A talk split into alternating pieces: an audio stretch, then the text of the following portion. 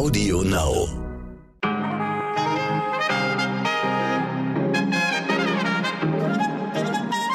Guten Morgen, liebe ZuhörerInnen. Heute ist Mittwoch, der 27. Oktober. Ich bin Michelle Abdullahi und hier ist für Sie heute wichtig.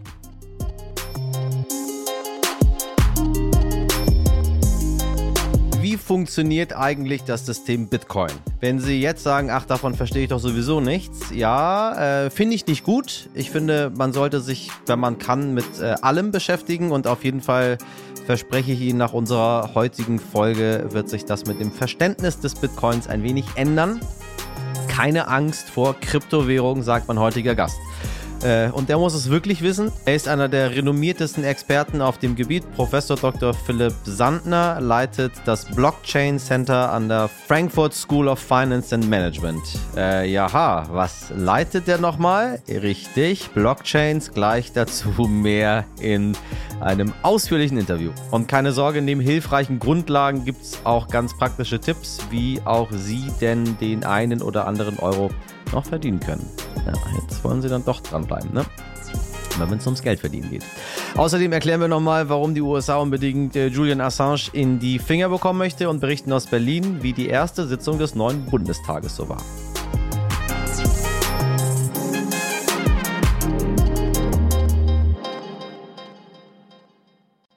Zunächst aber für Sie das Wichtigste in aller Kürze. Gewählt wird heute in einer Sondersitzung Hendrik Wüst zum neuen Ministerpräsidenten in Nordrhein-Westfalen. Eingeführt hat Österreich ein Klimaticket für 1095 Euro, mit dem unsere Nachbarn ein Jahr lang alle Busse und Bahnen nutzen können. In Deutschland kostet die vergleichbare Bahncard 100 äh, übrigens mehr als 4000 Euro. Treppenlaufen werden heute SportlerInnen im Empire State Building in New York. Beim 43. Treppenlauf geht das Ganze 86 Stockwerke hoch mit 1576 Stufen. Die Rekordzeit liegt bei sage und schreibe, na, Sie sollen ja mitdenken, das ist ja mir wichtig. Sie sollen ja nicht nur hier äh, zuhören, was ich Ihnen so erzähle, sondern so ein bisschen nachdenken. Also, wir spielen ein kleines Quiz gemeinsam. 86 Stockwerke, 1576 Stufen. Was glauben Sie, bei was liegt der Rekord? Dum, dum, dum, dum, dum, dum, dum, dum, dum, dum, dum, dum. 9 Minuten 33. Ganz schön krass. ErmittlerInnen von Europol haben gestern 150 Verdächtige festgenommen, die kriminellen Aktivitäten im Darknet nachgehen sollen. Ein versteckter Teil des Internets sozusagen. Die Polizeibehörde schnappte sich 234 Kilogramm Drogen und 45 Schusswaffen und mehr als 26 Millionen Euro. Das hat sich gelohnt, würde ich sagen. Und wissen Sie was? Wo ich das jetzt hier gerade äh, für Sie vortrage, vielleicht sollten wir auch mal eine Folge über das Darknet machen. Da wissen die meisten Menschen auch nicht so genau, was da los ist. Ist aber relativ einfach. Also, da können Sie nämlich mit Ihren Kryptowährungen dann so Dinge kaufen. Ganz illegal. Ein Gericht in London befasst sich heute mal wieder mit Julian Assange, dem Gründer von Wikileaks. Wir versuchen das nahezu unmögliche, elf Jahre Gerichtsstreitigkeiten verständlich für Sie zusammenzufassen, liebe Hörerinnen. Julian Assange ist unter anderem dafür verantwortlich, dass Wikileaks 2010 Hunderttausende von Dokumenten veröffentlicht hat, die zum Beispiel geheime Aktivitäten der USA im Irak und in Afghanistan gezeigt haben. Oder auch dafür, dass 2015 enthüllt wurde, dass selbst Staatschefinnen wie Angela Merkel von den USA abgehört werden. Klingt erstmal nach Transparenz. Finden wir gut.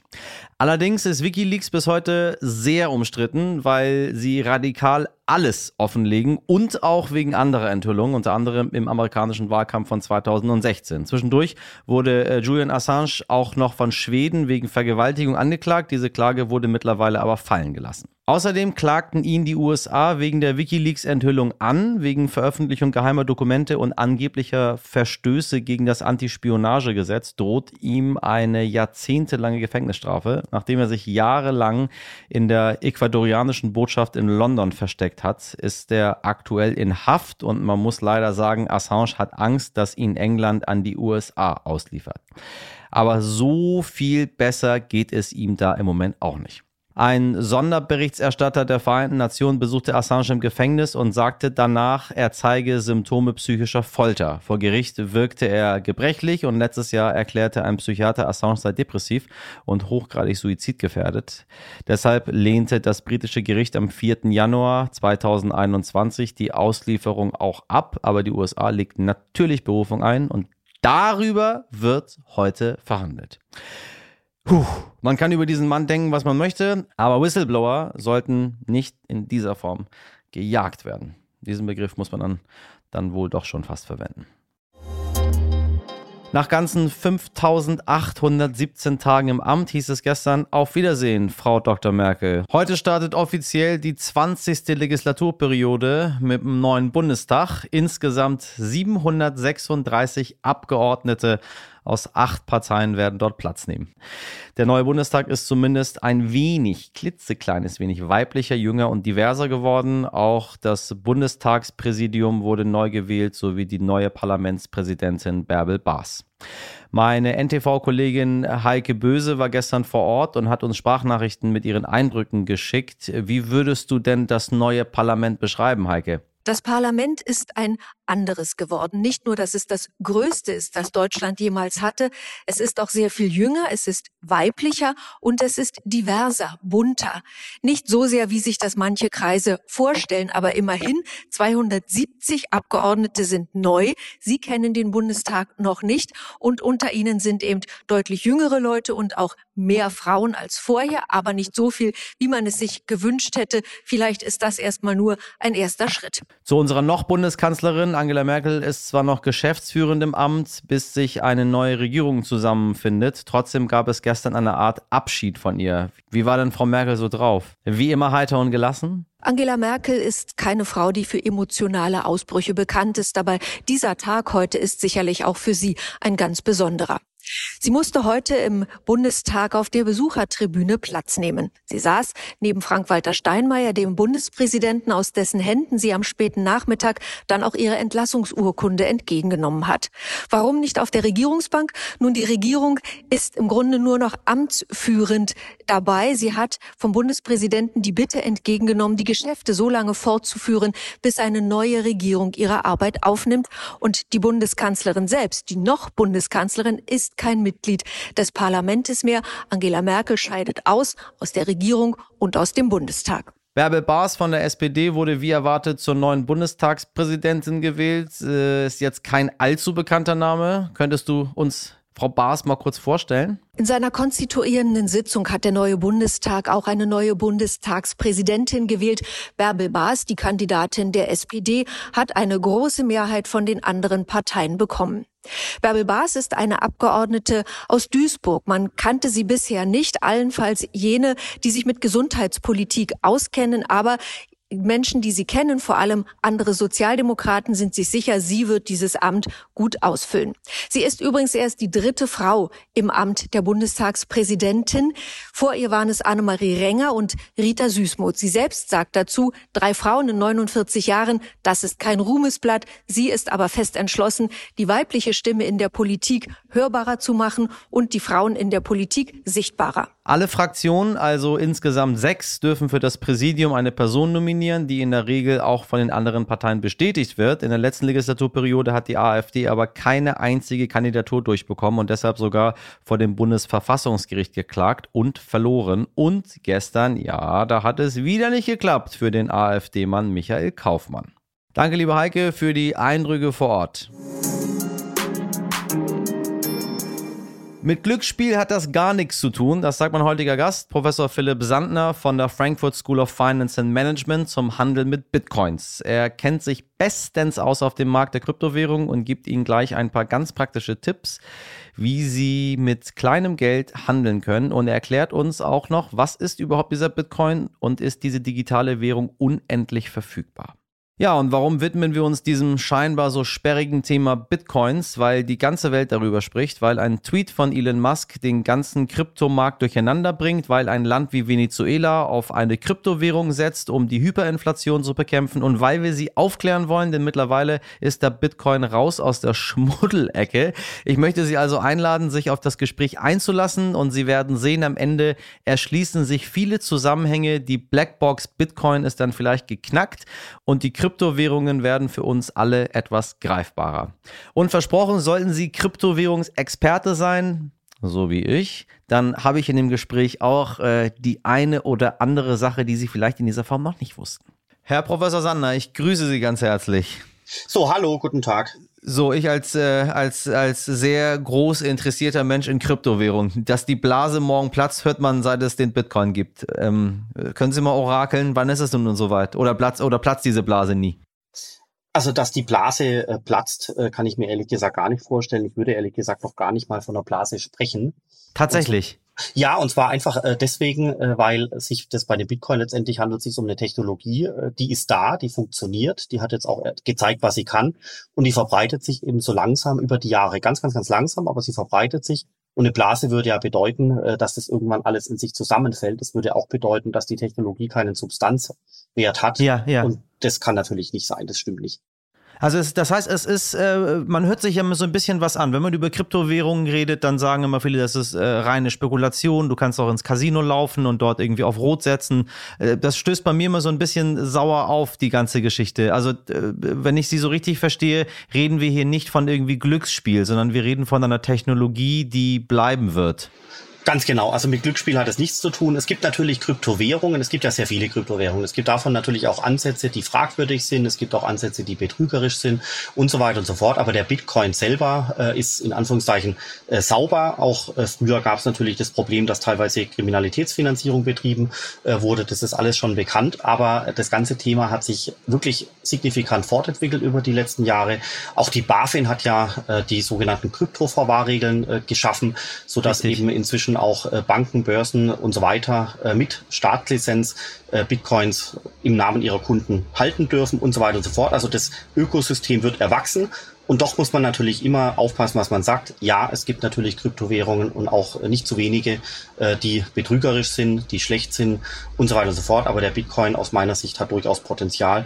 Und für Ethereum, das ist die Nummer zwei, gilt das Gleiche. Okay, dann gehen wir mal einmal zum Bitcoin zurück. Das kennen, glaube ich, die meisten Menschen. Und immer wenn man denkt, es ist jetzt irgendwie zu spät, um in Bitcoin zu investieren, erlebt der Kurs am nächsten Tag dann wieder äh, ein neues Rekord hoch. Jetzt mal ein bisschen übertrieben formuliert. Täuscht das oder geht das einfach steil nach oben immer weiter?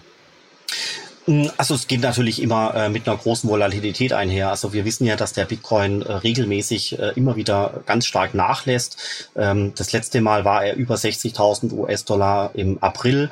Dann ist er abgesackt bis auf 30.000 US-Dollar. Also da braucht ein Anleger natürlich schon äh, starke Nerven und doch äh, ja. ging eben jetzt der Preis auch wieder hoch auf 60.000 US-Dollar und es könnte durchaus sein aus verschiedenen Gründen, dass er so jetzt Richtung Jahresende noch weiter hochgeht. Also ich glaube, der Anleger muss wissen, was er tut. Er darf nicht unbedarft investieren. Ähm, er muss sich auch mit der Technologie beschäftigen. Er braucht starke Nerven und er braucht vor allem einen langfristigen Horizont. Wenn wir ganz an Anfang wieder zurückgehen, wie ist es überhaupt möglich, dass aus dem Nichts heraus ein Wert geschaffen wird, der jetzt plötzlich bei 60.000 liegt? Ja, das ist eigentlich eine spannende Frage, die lässt sich auch gar nicht so ganz in aller äh, Schnelligkeit äh, beantworten. Also der eigentliche, was hier eigentlich passiert, ist folgendes. Bitcoin ist dezentral. Das heißt, Bitcoin ist ein Protokoll, ein Computerprogramm, was auf Zehntausenden von Rechenknoten weltweit läuft. Und äh, dementsprechend hat es keine zentrale Instanz, keine ladungsfähige Anschrift, keine Firma, keine Stiftung, nichts, sondern es ist eben dezentral. Es ist wirklich pure Technologie. Und weil es eben dezentral ist, gelang es bis heute auch niemanden, den Bitcoin in irgendeiner Weise abzuschalten. Und deswegen würde ich auch Stand heute sagen, man kann Bitcoin nicht mehr abschalten. Im Umkehrschluss führt es dazu, dass der Bitcoin auf Jahre, vielleicht auch noch länger uns erhalten bleibt, auch auf Jahrzehnte, glaube ich ehrlich gesagt eher, und sich ganz, ganz, ganz langsam ebenso äh, zunehmend weiter verbreitet. Und Kernmerkmal von dem Bitcoin sind letztendlich die 21 Millionen Bitcoins, die es maximal jemals geben wird. Es wird yeah. nicht mehr als 21 Millionen Bitcoins geben. Und wenn man verstanden hat, was diese Knappheit ausmacht, diese elektronische, diese digitale Knappheit, dann kommt man zu dem Wesen von Bitcoin und kommt dann schon auch zu dem Ergebnis, dass es so etwas werden könnte wie digitales Gold. Was beeinflusst diesen Wert überhaupt? Also der Wert von Wie Bitcoin, bei Gold letztendlich, also ist es, kann, kann man das im übertragenen Sinne sich so vorstellen? Gold ist ja auch irgendwann zu Ende. Richtig, also bei Gold und bei Bitcoin ist es ähnlich. Äh, beide ähm, ja, Assets, beide Vermögensgegenstände sind irgendwann in Anführungszeichen zu Ende, beziehungsweise wird die Förderung immer schwieriger. Das ist bei Gold und bei Bitcoin ähm, ungefähr ähnlich. Und der Preis von Bitcoin und Gold wird letztendlich im Markt geschaffen durch Angebot und Nachfrage. Das Angebot wird geschaffen, wenn Leute verkaufen. Das Angebot wird aber eben auch geschaffen, wenn neue Bitcoins erzeugt werden durch das sogenannte Mining. Und hier ist es eben so, dass zunehmend weniger Bitcoins über die Jahre hinweg erzeugt werden. Und gleichzeitig haben sie auf der Nachfrageseite durchaus äh, größere äh, Akteure im Markt, die versuchen, Bitcoin zu kaufen. Und das haben sie jetzt in den letzten Wochen gesehen. Wenn die Nachfrage da ist und steigt und das Angebot konstant ist oder über die Jahre hinweg eben auch schrumpft, dann dürfte das, und das hat man eben gesehen, zu einem steigenden Preis führen. Bei Gold ist es ähnlich. Und einer der Antreiber ist natürlich potenziell eben auch die Angst der Privatanleger vor Inflation. Ja, das heißt, wer Angst hat, äh, seinen Eurobestand auf dem Konto zu lassen, der überlegt sich, ja. was er damit macht. Immobilien, Aktien, äh, Gold äh, sind hier potenziell zu nennen, aber der Bitcoin ist potenziell auch eine Möglichkeit, seine Kaufkraft zu transformieren, ja, also quasi weg vom Euro, weil der Euro eben mit den momentan fünf Prozent Inflation besiegelt ist.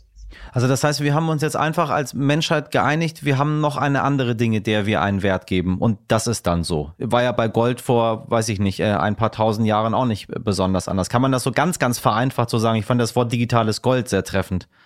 Also Sie könnten es eigentlich so sagen, aber es ist natürlich äh, wesentlich komplexer. Also ich würde es mal so sagen.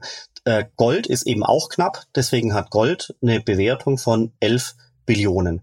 Bitcoin ist knapp, deswegen aber Bitcoin kennt eben noch nicht jeder, deswegen ist Bitcoin auch knapp, aber eben weniger bewertet bei 1,2 Billionen.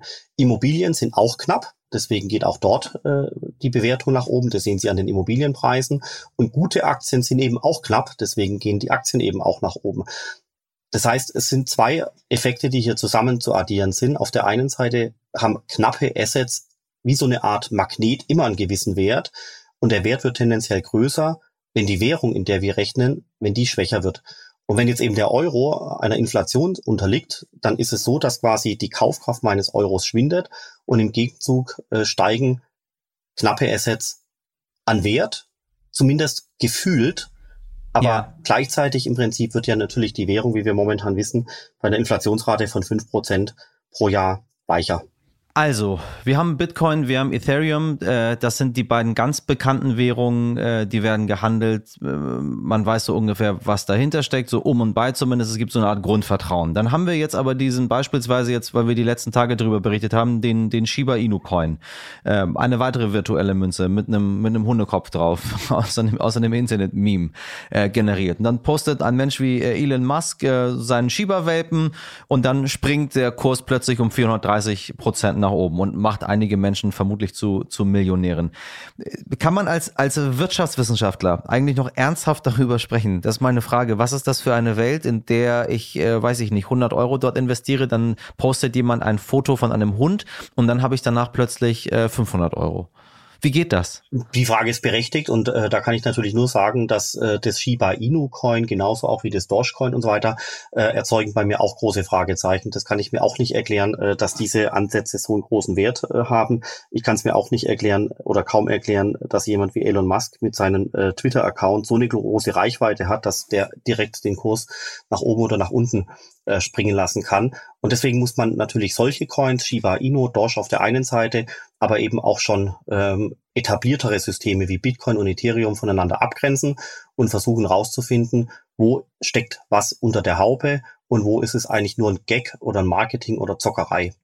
Können Sie einmal für unsere ZuhörerInnen erklären, was diese Blockchain-Technologie ist? Wir haben ja, also wissen Sie, wir haben, jeder kann sich irgendwie vorstellen, dass Euro-Münzen und äh, Noten in der Zentralbank gedruckt werden und dann äh, sind die fälschungssicher. Wir haben sie in der Hand. Wenn ich einen 10-Euro-Schein in der bekomme, weiß ich, dass es 10 Euro wert ist. So. Und wenn er irgendwie auf einem anderen Papier ist und da irgendwie, weiß ich nicht, die 10 falsch geschrieben ist, weiß ich, das stimmt nicht. So habe ich Falschgeld in der Hand. Was ist, was ist diese Blockchain-Technologie?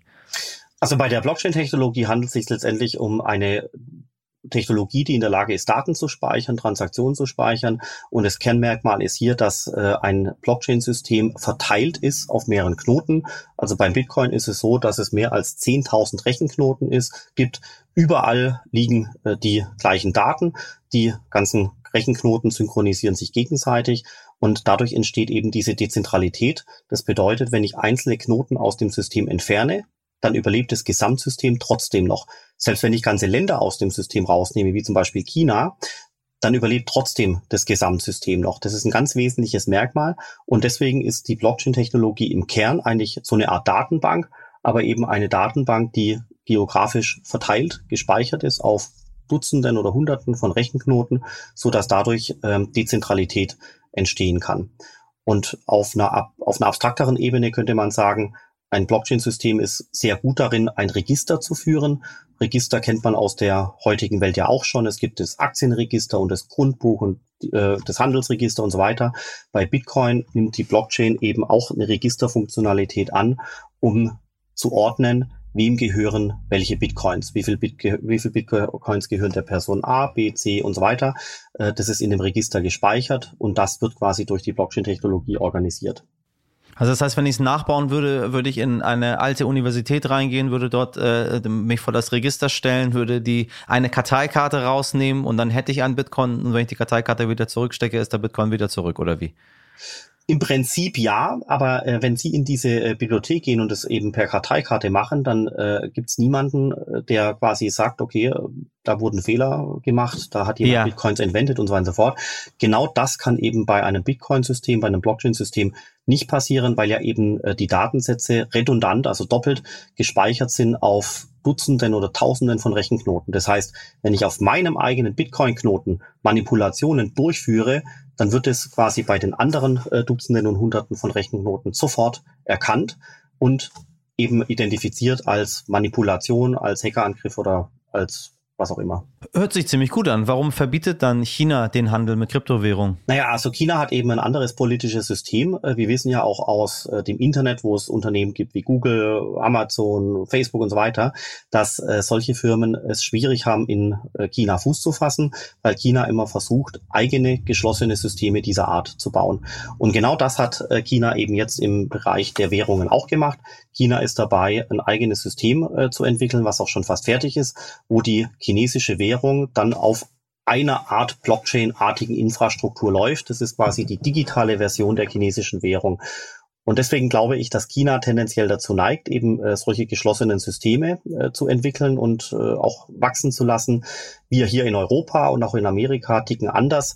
Ähm, hier äh, ist es teilweise gar nicht möglich, äh, solche geschlossenen äh, Systeme entstehen zu lassen, aufgrund der Struktur, wie unsere, unser Land hier funktioniert und auch aufgrund der Ineffizienz der, der Behörden im Bereich IT. Deswegen, ja, ja. ja und deswegen ähm, neigen wir eben tendenziell eher zu offenen Systemen.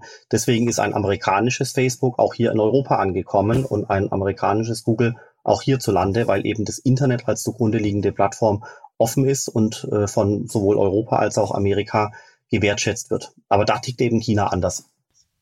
Für wen ist es sinnvoll, überhaupt in diese Kryptowährung zu investieren? Ist das eine Sache, mit der wir uns in Zukunft einfach sehr, sehr viel mehr beschäftigen, weil es, weiß ich nicht, vielleicht äh, Breitenzahlungsmittel wird? Oder ist das, ist das eine Sache für, für Nerds und für Menschen, die äh, investieren möchten, wie auch in Aktien oder in Gold oder in Immobilien und eigentlich nicht für den Otto Normalbürger? Also ich bin der Meinung, dass äh, das muss am Ende des Tages jeder selber wissen. Also äh, ich glaube, der Anleger, der sich mit Bitcoin beschäftigt, der kommt schon zum Ergebnis, dass der Bitcoin ein spannendes Investitionsgut ist, was sich auch positiv entwickeln kann. Deswegen äh, kann er im, in so einem Art Portfolio durchaus sagen, er hat Aktien, er hat vielleicht Immobilien, er hat eben auch Bitcoin und Gold. Und dieser Portfolio-Gedanke hilft ihm, sein Vermögen zu schützen. Im Gegenzug zu dem, dass er das Geld auf dem Konto hätte und dann kommt die Inflation und äh, alle Preise steigen, aber der eigene Lohn steigt eben nicht. Und insofern glaube ich schon, dass der Bitcoin und andere Kryptowährungen interessant sind als Ergänzung äh, zu einer guten Anlagestrategie, die natürlich auch, wie gesagt, Aktien, Immobilien enthält. Aber wichtig ist eben, dass man nie alles auf eine Karte setzt. Und wichtig ist natürlich auch, dass man sich vorher mit dem Thema beschäftigt. Aber wenn diese Bedingungen ähm, erfüllt sind, kann das theoretisch jeder. Also jeder Mensch, jede Firma, jede Bank, theoretisch jeder. Aber man muss sich wirklich intensiv mit dem Thema beschäftigen, um auch äh, potenziellen äh, Risiken auszuweichen. Wie sehen Sie die Zukunft des Geldes? Was wird passieren in den nächsten Jahren? Also ich bin der Meinung, dass äh, wir ähm, jetzt momentan äh, schon eine gewisse Inflation haben, die möglicherweise auch höher ist als die, die gemessen wird. Also gemessen werden ja fünf Prozent. Aber wir sehen ja an den äh, Benzinpreisen und auch jetzt an Immobilien und anderswo, dass die Preise möglicherweise schon stärker äh, gestiegen sind. Aufgrund der äh, Corona-Thematik äh, mussten ja die Zentralbanken äh, Geld schaffen, durch Kauf von Staatsanleihen. Das führte zu einer Erhöhung der Geldmenge und dementsprechend ist es aus meiner Sicht auch nur absolut logisch, dass der Euro eben weicher wird. Deswegen sehen wir ja die fünf Prozent Inflation. Ja, ich ja. glaube, dass das auch so weitergeht. Wir werden auch nächstes Jahr Inflation haben und wir werden das Jahr darauf auch Inflation haben. Ich habe das Gefühl, äh, dass das nicht mehr weggehen äh, würde. Äh, wobei das können Sie ganz schwierig an Fakten äh, festmachen. Das wird dann die Zukunft zeigen. Und äh, deswegen glaube ich, dass, äh, dass wir durchaus in eine Welt rein äh, stolpern, wo eben über die Jahre hinweg äh, der Euro ähm, durchweg eine Inflation hat von ein paar Prozent. Jetzt mal abschließend eine Frage für unsere HörerInnen, die dort warten und sagen, warum fragst du denn nicht endlich? Wie werden wir jetzt Bitcoin-Millionär? Wie kriegen wir das hin? Ich habe das Gefühl, alle sitzen da und warten, denken, sie kaufen irgendwas und dann schwuppdiwupp am nächsten Tag Millionär? Also ich glaube nicht, dass jeder, der Bitcoins kauft, sofort Millionär geworden ist. Wirklich nicht. Äh, ganz im Gegenteil. Äh, die Leute kaufen entweder äh, manchmal hoch ein und dann verkaufen sie zum Tiefspunkt. Es gibt Leute, die haben sehr früh Bitcoins gekauft, dann haben sie den Computer verschrottet, dann sind die Bitcoins mit dieser Aktion über den Jordan gegangen und ja, so weiter ja. und so fort. Also Bitcoin ist jetzt nicht das Allheilmittel, um irgendwo reich zu werden. Aber ich glaube schon, dass im Sinne von einer soliden Anlagestrategie der Bitcoin eine ganz interessante Komponente sein kann, äh, wie vorher schon gesagt, weil eben der Bitcoin äh, durchaus weiter an äh, Wert äh, steigen dürfte. Das Wichtigste ist halt der allererste Schritt. Und der erste Schritt ist, ähm, ich gehe zur Börse Stuttgart oder zu Coinbase oder zu Nuri in Berlin. Ich öffne dort ein Konto und ich kaufe einfach mal zu Testzwecken für 50 Euro in Bitcoin. Gar nicht so sehr aus Anlagegründen, aber einfach um um zu versuchen, diese Technologie zu, zu begreifen ja. und zu verstehen. Und das und natürlich eine intensive Recherche, ja, was ist der Bitcoin, wie funktioniert es, wie funktioniert die Technik. Also man muss wirklich sich mit dem Thema inhaltlich intensiv auseinandersetzen und dann auch die ersten Gehversuche machen mit 10 Euro, mit 20 Euro. Und wenn man das äh, dann interessant findet, dann könnte man theoretisch auch mehr investieren. Und doch ist natürlich immer Vorsicht geboten aus vielerlei Gründen, gerade im Bereich Geldanlage. Glauben Sie, dass Sie, dass sich irgendwann, ähm, man kann es ja schon, aber noch nicht so richtig, richtig viel, dass ich irgendwann flächendeckend meinen Kaffee oder meinen Burger mit Bitcoins bezahlen kann bei McDonalds? Glaube ich ehrlich gesagt nicht. Also der Euro ist äh, die Staatswährung äh, hier oder das gesetzliche Zahlungsmittel in Europa. Äh, alles wird in Euro gebucht. Auch wenn ein Automobilzulieferer Teile liefert, äh, ein Automobilhersteller, dann wird das alles in Euro gebucht, vielleicht manchmal auch in US-Dollar. Ich glaube, das bleibt, bleibt auch so. Aber doch kann es natürlich sein, äh, dass ich quasi bestimmte Teile meines Euros in Bitcoin aufbewahre und dann just in dem Augenblick des Konsums vielleicht einen Bruchteil eines Bitcoins verkaufe und dafür Euro erhalte. Also das heißt, ich bewahre meinen Wert vielleicht irgendwann mal in einer anderen Währung auf, aber zu Zahlungszwecken verwende ich trotzdem den Euro. Richtig, und kein Gold. Heute immer noch nicht. Richtig. Warum? Außer Weil, jemand akzeptiert's. Also außer jemand sagt, ich nehm's heute. Kannst, ich nehme auch deine Uhr, kein Problem. Kannst, oder kannst Teller waschen bei mir. Alles richtig, aber mit zwei Ausnahmen. Äh, Gold zu transportieren ist wirklich nicht einfach. Wenn Sie mit dem Goldstück äh, äh, einkaufen gehen wollen im Supermarkt, das nimmt wahrscheinlich niemand. Und Gold ist natürlich anders als Bitcoin auch nicht unbeschränkt teilbar. Diese Kryptowährungen, von denen es mittlerweile Tausende gibt und jeden Tag irgendwelche neue auf den Markt kommen, kann ich einfach morgen meinen eigenen Coin machen, den Michel Abdullahi Coin, da packe ich meinen Kopf einfach vorne drauf und dann geht's, geht's aber an die Börse Börse und gucken wir mal, was daraus passiert? Ja, sie, sie könnten, ja, richtig, aber die Frage ist natürlich, wer kauft denn diesen äh, Coin? Das heißt, die müssen dann Marketing machen und so weiter und so fort. Sie unterliegen auch wirklich ganz strengen regulatorischen Anforderungen. Äh, manche Leute kommen durch, manche haben dann damit sogar Erfolg, aber dementsprechend gibt's eben auch tausende Coins, die möglicherweise keine gute Zukunft haben, sondern einfach so ein bisschen vor sich hin eiern, in Anführungszeichen. Und deswegen glaube ich, kann man schon zusammenfassend sagen, wer sich mit äh, Kryptowährung beschäftigen mag, der sollte wahrscheinlich oben anfangen in der Liste, also Bitcoin, Ethereum und dann die Liste von oben nach unten runtergehen. Der sollte wirklich ganz, ganz, ganz vorsichtig sein, äh, wenn ihm der Taxifahrer, der Bekannte, der Nachbar, weiß ich nicht, im Fernsehen irgendjemand von irgendeiner Coin erzählt. Da sollten eigentlich die Alarmlampen äh, angehen, weil einfach sehr viel Schindluder getrieben wird. Herr Rosander, ich danke Ihnen ganz herzlich äh, für das Gespräch. Ich bin ich faszin es fasziniert mich. Äh, ich habe das alles genauso gemacht, wie Sie das gesagt haben und äh, so versuche ich es zu verstehen und ich hoffe, dass unsere ZuhörerInnen jetzt einen Schritt näher gekommen sind zu etwas, wo man denkt, es sei ganz mysteriös, ist es aber letztendlich gar nicht. Das freut mich. Ganz herzlichen Dank. Heute nicht ich.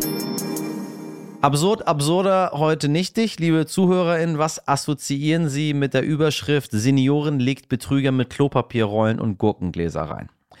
Für mich klingt das nach einer Mischung aus, ähm, sage ich mal, Kevin allein zu Hause und Werbung für einen Supermarkt, aber das ist tatsächlich passiert und zwar im bayerischen Unterfranken. Zwei Trickbetrüger wollten die alte Dame mit einem Telefonanruf reinlegen und erzählten ihr, ihre Tochter hätte angeblich einen schweren Verkehrsunfall verursacht. Da wären viele vermutlich erst einmal erschrocken. Allerdings die beiden Betrüger hatten im Gegensatz zu meiner Redaktion schlecht recherchiert. Die Frau hatte nämlich gar keine Tochter. Sie ließ sich aber trotzdem drauf ein, um die Betrüger hinters Licht zu führen und packte zur Übergabe statt dem verlangten Schmuck und Geld eben Klopapier und Gurkengläser in ihre Tasche. Die Polizei wurde informiert und konnte die beiden Verdächtigen schnappen. Gurke gut, alles gut. Grüße nach Unterfranken. Das war's für heute schon wieder. Ich wünsche Ihnen einen wunderbaren Tag. Äh, Sie machen uns die allergrößte Freude, wenn Sie uns abonnieren und weiterempfehlen. Wir freuen uns dann über jeden einzelnen neuen oder alten Hörer, Hörerin und Hörerin. Und äh, wenn Sie uns schreiben möchten, heute wichtig stern.de ist die Adresse Ihres Vertrauens. Meine ganz und gar nicht saure Redaktion besteht aus Sabrina Andorfer, Mirjam Bittner, Dimitri Blinski und Frederik Löbnitz. Produziert hat diese Folge Wake Quan für Sie.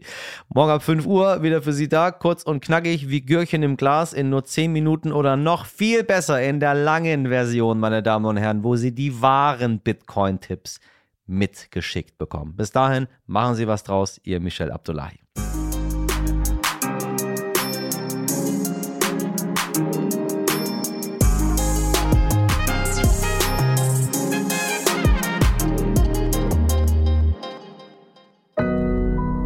Audio Now.